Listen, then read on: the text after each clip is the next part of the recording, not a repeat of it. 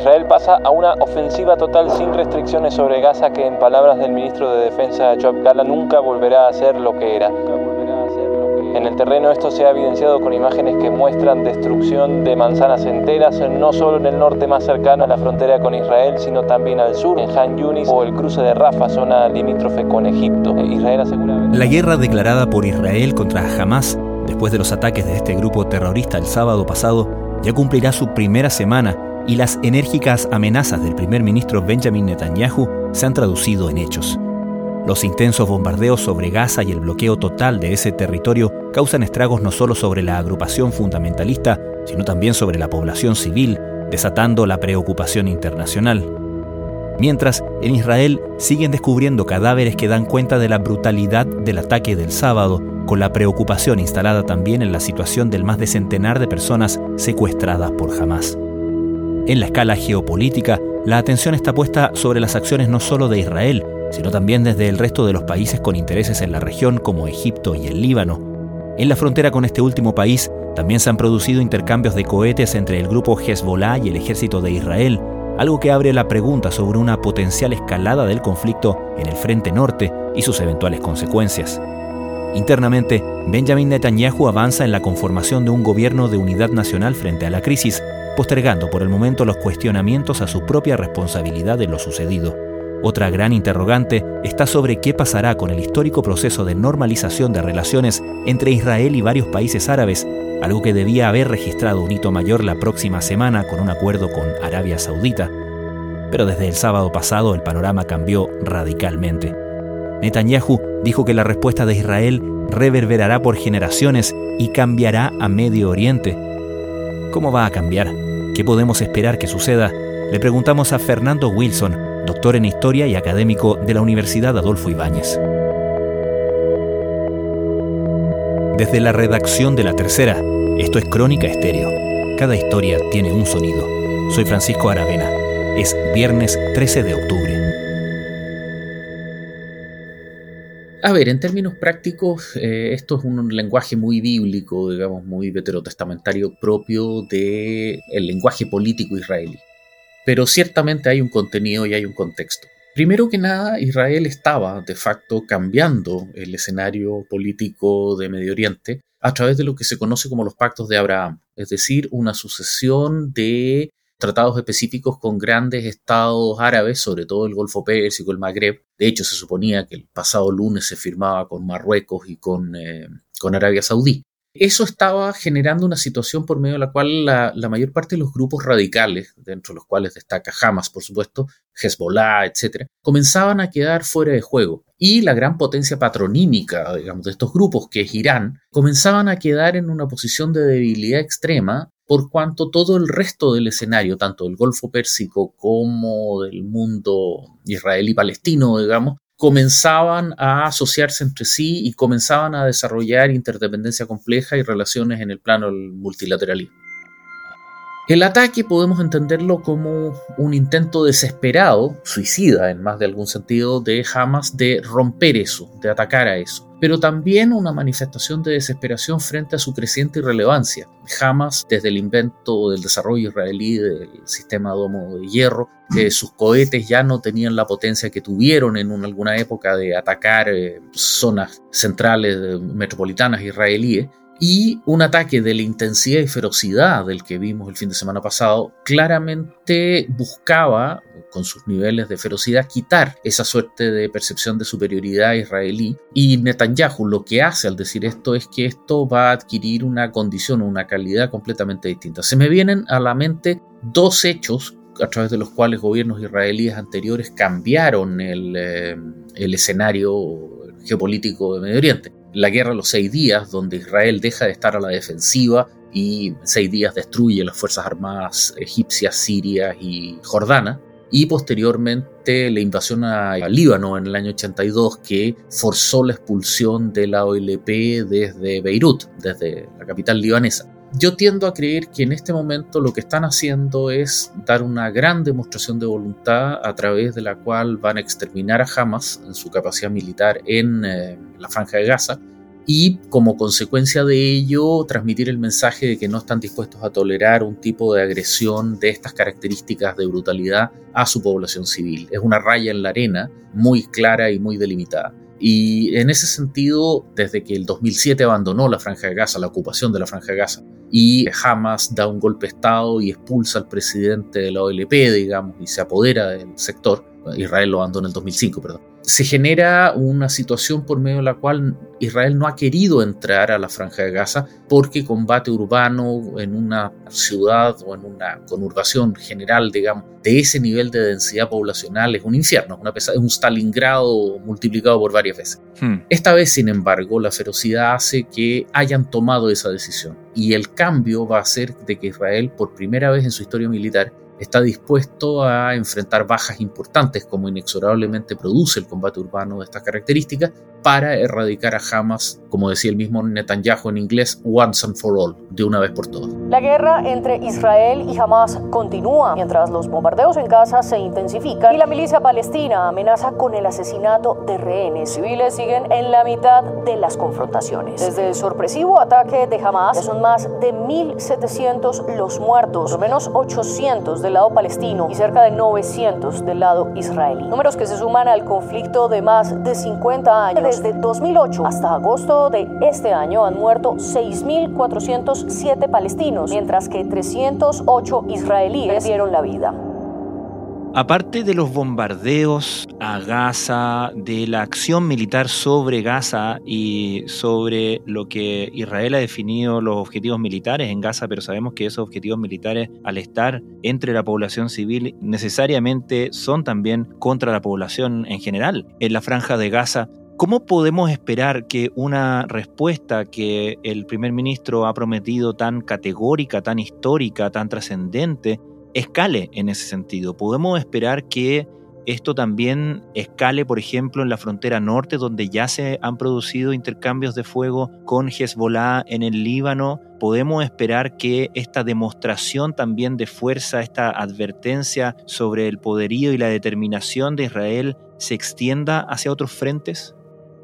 A ver, la intervención en Gaza va a ser larga, sangrienta y como bien decía es imposible excluir de manera taxativa pérdidas civiles, como que de hecho ahora ya hay una cantidad importante de ellas en la fase previa de ablandamiento y posteriormente de grillado y segregación de, o sea, se atacaron ya los blancos primarios de Hamas, cuarteles generales, armería, eh, barretines, etcétera y como Hamas, como todo grupo de sus características, las construye precisamente en cercanías de infraestructura civil para precisamente utilizarlas de escudo humano, inexorablemente las pérdidas civiles van a ser importantes y trágicamente ya lo están siendo y lo van a ser mucho más de la misma forma que el ejército israelí, que ya ha sufrido una cantidad importante de pérdidas, digamos, de los más de mil muertos israelíes desde el sábado pasado, cerca de 150 son soldados, precisamente tanto en la reducción de los eh, kibbutz tomados por militantes de Hamas como en las operaciones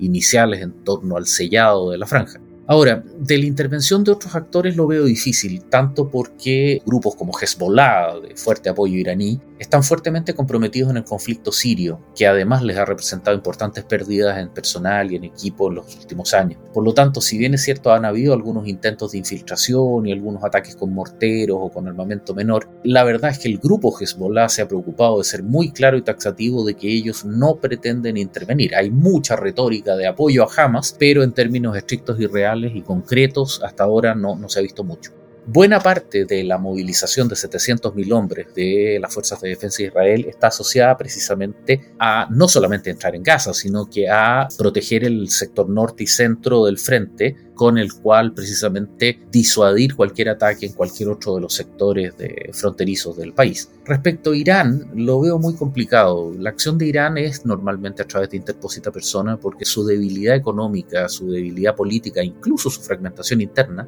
es extremadamente elevada. Ya ellos están enfrentando una segunda crisis por eh, maltrato y violencia contra una chiquilla que no se puso el, hijab, el pañuelo sobre el pelo de manera correcta, que también está en coma, Recordemos los incidentes brutales que ocurrieron después del asesinato de Masa Amini, la joven kurda, digamos, hace poco más de un año. Es decir, Irán no está en condiciones óptimas para enfrentar directamente a ningún adversario mayor, menos a Israel. Recordemos que si bien Irán está haciendo todo lo posible por conseguir capacidad nuclear, la realidad es que Israel ya lo es y lo es desde hace varias décadas, digamos. Por lo tanto, desafiar a Israel tiene consecuencias en un choque Estado-Estado, sobre todo cuando presidentes iraníes anteriores han amenazado con convertir a Irán en un cementerio nuclear, como lo hacía Ahmadinejad, etc. Tiendo a creer que es difícil que esto se expanda porque además países como Egipto o como Jordania no solamente no, son, no tienen interés vinculados con Hamas, sino que incluso son sus enemigos. Recordemos que la Hermandad Musulmana, que es un grupo islamista egipcio particularmente violento que llevó a cabo unos ataques hace pocos días atrás en Alejandría, matando a algunos policías, es primo hermano de Hamas y que de hecho, hmm. si, si, bien Israel ha declarado que la franja de Gaza está sitiada, recordemos que también la base occidental de la frontera de la franja de Gaza es con Egipto. Y esa frontera también está cerrada, es decir, Egipto ha mantenido un silencio sepulcral, pero la verdad es que están eh, actuando con la misma intensidad y, convicción que los israelíes. Esto es un mm. problema tan grande para Egipto como para Israel. Y ahí, si me permites precisar un punto, Hamas no es un grupo pro-palestino, Hamas es un grupo teocrático que en sus bases de principios, que están en Internet ampliamente difundidas, digamos, quiere crear una teocracia islámica que se extienda desde el Mediterráneo hasta el Pacífico, donde su primer objetivo es la destrucción del Estado de Israel y el segundo objetivo es la destrucción de los, abre comillas, cristianos traidores. Es decir, aquí no estamos hablando de un grupo que quiera la nación palestina o que quiera el establecimiento de la política de los dos estados. Aquí estamos hablando de un grupo teocrático con ambiciones completamente distintas y me atrevería a decir, como he podido sostener en otras, en otras instancias, digamos, que el pueblo palestino de Gaza es tan rehén de Hamas como los prisioneros israelíes capturados el fin de semana pasado. Es decir, no confundamos la causa palestina con Hamas, bajo ningún punto de vista. We start in Israel and Gaza, where there have been another night of missile launches and air raids across the border, while the prospect of an Israeli ground invasion appears to be drawing closer. El presidente de Estados Unidos, Joe Biden, prometió este martes que su país dará a Israel todo lo que necesite para defenderse en respuesta al ataque perpetrado el sábado por la milicia islamista Hamas. En términos proporcionales a la población, es mucho más grande que el 11 de septiembre. El entramado de hostilidades se expande con un intercambio de fuego con la milicia chiita libanesa Hezbollah en la frontera norte de Israel. Desde el holocausto, no había habido otro día en el que hubieran muerto tantos israelíes o judíos. The Israelis say Hamas has brought this upon Gaza. Israel is accused of breaking international law. Supplies of food, power and water into Gaza have been cut off. Estás escuchando Crónica Estéreo, el podcast diario de la tercera. Hoy, Fernando Wilson, doctor en historia y académico de la Universidad Adolfo Ibáñez, comenta el escenario geopolítico en Medio Oriente en medio de la guerra de Israel contra Hamas. Fernando se ha dicho que una de las explicaciones de por qué se decidió ahora este ataque de Hamas es eh, por estos inéditos acercamientos que Israel venía logrando, estas normalizaciones de relaciones con países del mundo árabe y que de alguna manera una de las teorías, digamos, es que una de las intenciones de este ataque era desbaratar todo ese proceso inédito de normalización de relaciones de Israel con buena parte del mundo árabe. ¿Qué podemos esperar que pase con todos esos acuerdos y acercamientos ahora? Eh, ¿Los podemos dar por muertos?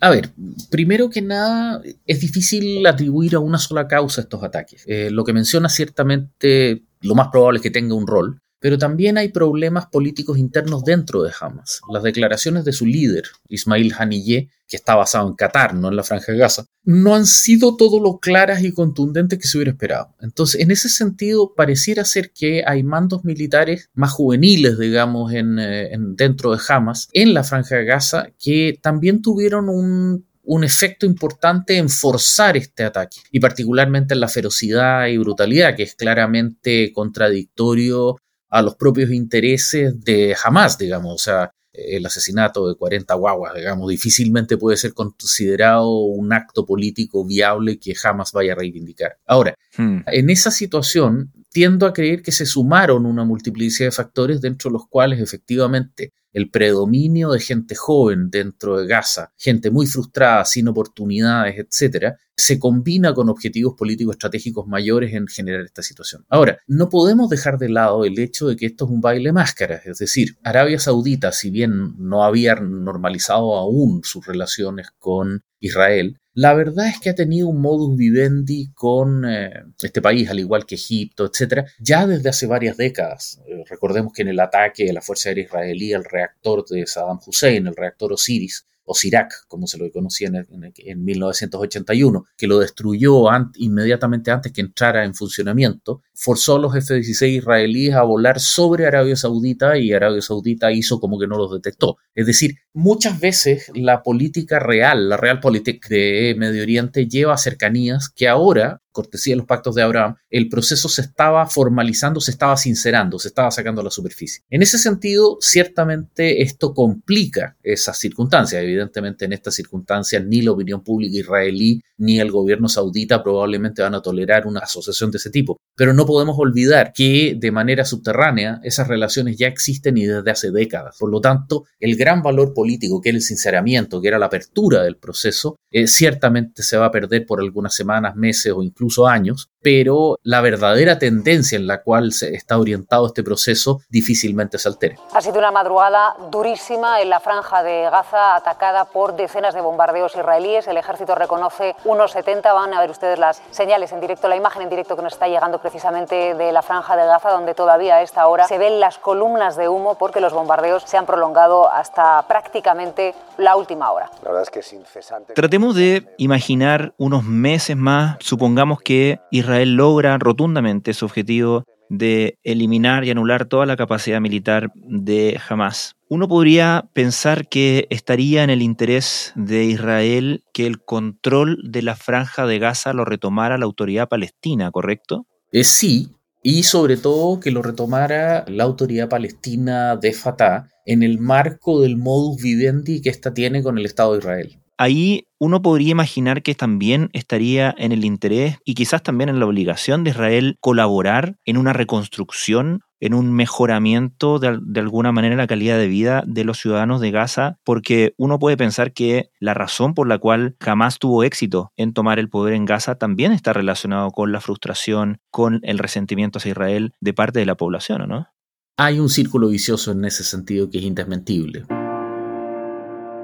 Yo no podría, no tengo las herramientas para poder definir cuál es la proporción de odio a Israel con la proporción de temor a Hamas dentro de la propia franja. Hamas se comporta también como autoridad de ocupación y mm. no hay una disidencia, digamos, que sea tolerada. No es un sistema donde alguien pueda pensar de forma distinta a Hamas y poder llevar a cabo una vida normal. Por lo tanto, indudablemente ambos factores están presentes. El problema más bien es la proporción. Me atrevería a decir incluso que la proporción es hasta irrelevante porque las consecuencias reales de lo que estamos hablando son espantosas por derecho propio, digamos, y generan un proceso tremendamente difícil y tremendamente complicado de, acción. Ahora, dudo que Israel tenga la necesidad de intervenir activamente en la reconstrucción de Gaza más allá de alguna acción simbólica, porque los fondos disponibles para ellos son realmente considerables. Solamente viendo los dineros que fueron suspendidos por parte de la Unión Europea de entrega a Gaza durante el fin de semana pasado, digamos que superaban los 1.600 millones de euros anuales, uno tendería a pensar que fondos para la reconstrucción van a haber, capacidad técnica, etcétera también. El elemento crítico, como lo decía precisamente el mensaje de, de, la Unión Europea, es que no puede continuarse tolerando el envenenamiento de otra generación más para Israel es fundamental conseguir que salgan de la, de la franja el grupo Hamas. Tiene que salir. Sin eso, simplemente no es tolerable el funcionamiento del sistema. Strikes against Gaza have continued this morning. This was a blast just a couple of hours ago, which sent black smoke billowing into the sky. A huge blast there, as you can see. ¿Y qué pasa en la región después de eliminado Hamas? ¿Cómo sigue la relación de Israel con los territorios palestinos, con Gaza, con Cisjordania, con sus vecinos, a dónde traslada en ese sentido su preocupación. No, israelí básicamente ellos están en un proceso interno político tremendamente complejo donde Netanyahu hasta hace pocos días atrás enfrentaba una sociedad quebrada arriba abajo sobre la base de las reformas que él quería introducir al Poder Judicial. Israel está en un proceso de redefinición institucional profundo, que significa con severas complicaciones internas y que va a tener que manejar de manera bastante delicada, digamos, apenas supere esto. Y lo otro es recuperación económica. La verdad es que todo Medio Oriente completo, después de la pandemia y la suspensión del turismo, etcétera, está fuertemente afectado y necesitan con desesperación volver a la normalidad, de cualquier manera, digamos. Ukrainian President Volodymyr Zelensky this morning at NATO headquarters in Brussels, urging a united front against terror in the Middle East and against Russia's ongoing invasion of his country in Eastern Europe. Finalmente, ¿Qué podemos esperar que suceda con todo esto que está pasando ahora en el frente, en el campo de la guerra en Ucrania? Se ha especulado incluso que Vladimir Putin podría haber sabido de esta operación por su relación con Irán y porque de alguna manera se ve la conveniencia para Putin de es que se, se instale esta nueva guerra en el panorama que de alguna manera pueda significar menor disponibilidad de ayuda militar a Ucrania, por ejemplo?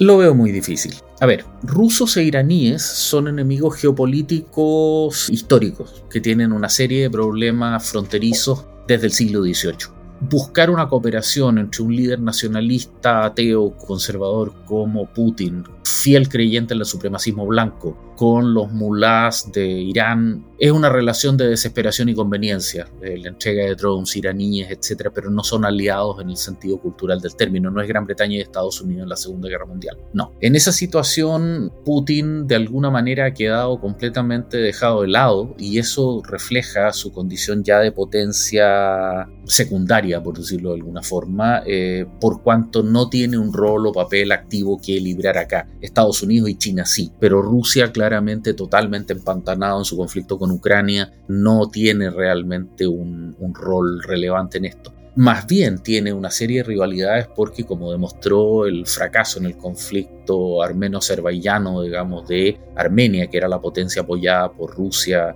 y la derrota y captura del enclave armenio de Nagorno-Karabaj dentro de Azerbaiyán, Rusia está mucho más preocupado de forma reactiva respecto a los problemas fronterizos o los problemas de estabilidad de su extensísima frontera en Asia Central y del Este, más que realmente ser un actor de tratar de desordenar el sistema internacional.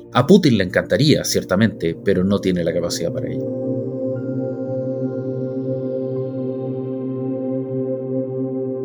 Fernando Wilson, muchísimas gracias por esta conversación. Por favor, todo lo contrario, muchas gracias por la invitación y a tu disposición.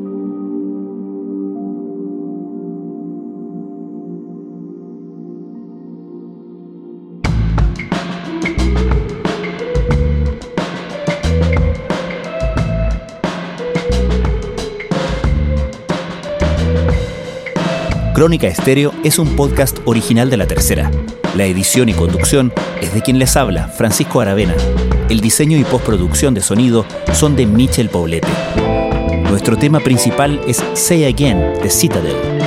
Escucha todos nuestros episodios en Spotify o en tu plataforma favorita de podcast y en latercera.com. Nos encontramos el lunes en una nueva entrega de Crónica Estéreo. Cada historia tiene un sonido el podcast diario de la tercera.